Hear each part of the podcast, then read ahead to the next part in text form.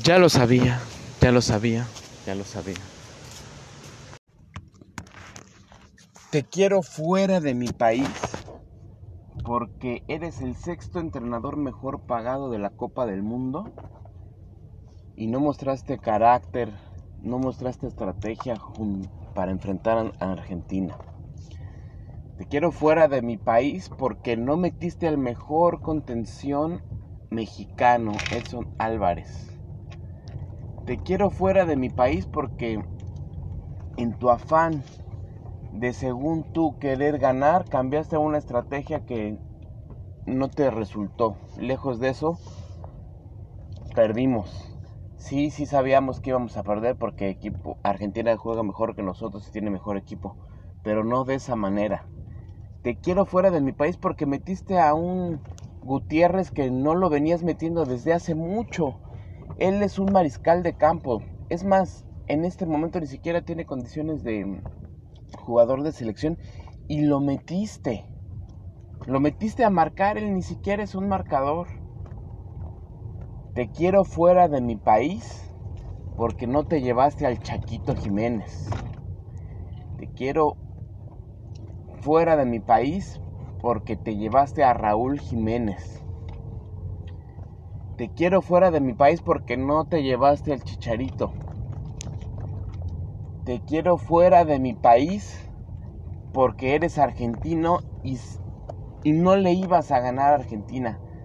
¿Cómo no me di cuenta que sabía que un argentino no podía derrotar a su propia a su propio país por más declaraciones que diste diciendo que que tú te ibas a dedicar a ganarle a Argentina, mentira. Te quiero fuera de mi país por mentiroso.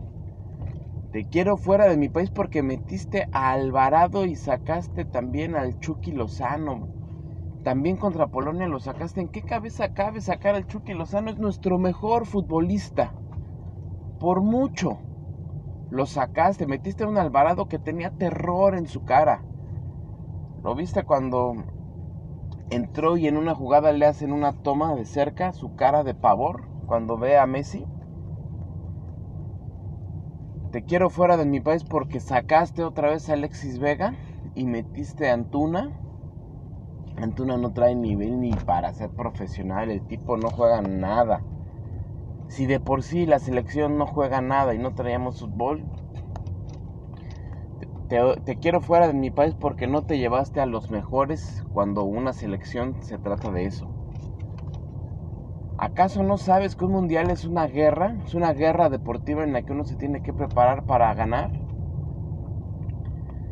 Te quiero fuera de mi país porque nada más veniste a robarnos dinero porque lo que hiciste es robar, ni siquiera se llama, ni siquiera se te pagó.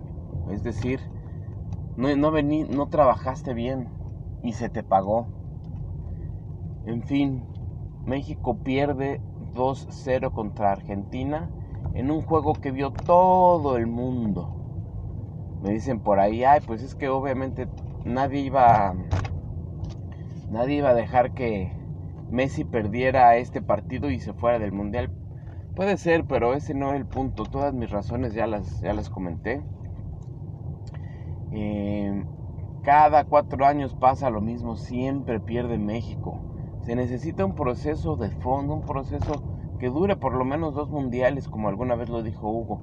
Que le den la oportunidad a alguien que sabe de fútbol y que lleve chavos, que lleve un proceso, que no se dedique a llevar vacas sagradas, que se dedique a ver cuáles son las fallas, que le dé la oportunidad a nuevas generaciones y se aviente con nuevas generaciones como lo hicieron algunos países y no le den la oportunidad de jugar a, a aquellos veteranos que ni traen nivel y que nada más se van a despedir de su selección.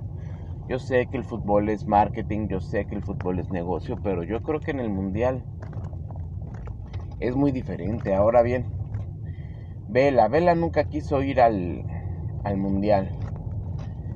Pero ¿qué tal él y el Chicharito cuando eran chavos? A fuerza querían estar en la selección porque sabían que era la vitrina para que los vieran los más grandes equipos y se los llevaran. Ahí sí querían estar en la selección. Pero bueno, pues duele igual, duele igual cada cuatro años estar viendo cómo pierde la selección. Le llamo la novia tóxica. siempre te defrauda, pero siempre estás ahí, pero también te pide que sigas viéndolo y, tú sigues ahí y siempre quieres que las cosas cambien y que las cosas mejoren, pero no suceden y te decepcionan, pero vuelves a estar ahí porque te dijo dame una más. En fin, entonces, sí, duele, duele ver perder a México. Yo creo que represento en este momento la voz de muchos mexicanos porque he platicado con varias personas y están igual y, algunas hasta peor de enojadas y otras hasta se burlan de, mí. Si ya sabes, pues ¿para qué lo ves? Si ya sabes qué es lo que va a ocurrir, ¿para qué haces corajes? Pues sí, yo tengo la culpa. Ahí estoy, ahí estoy viéndolo. En fin, soy Alex Vitelli. Les envío un gran saludo. Buenos días Ciudad de México, buenos días. Buenas noches Qatar, estoy grabando un 26 de noviembre, 27 perdón.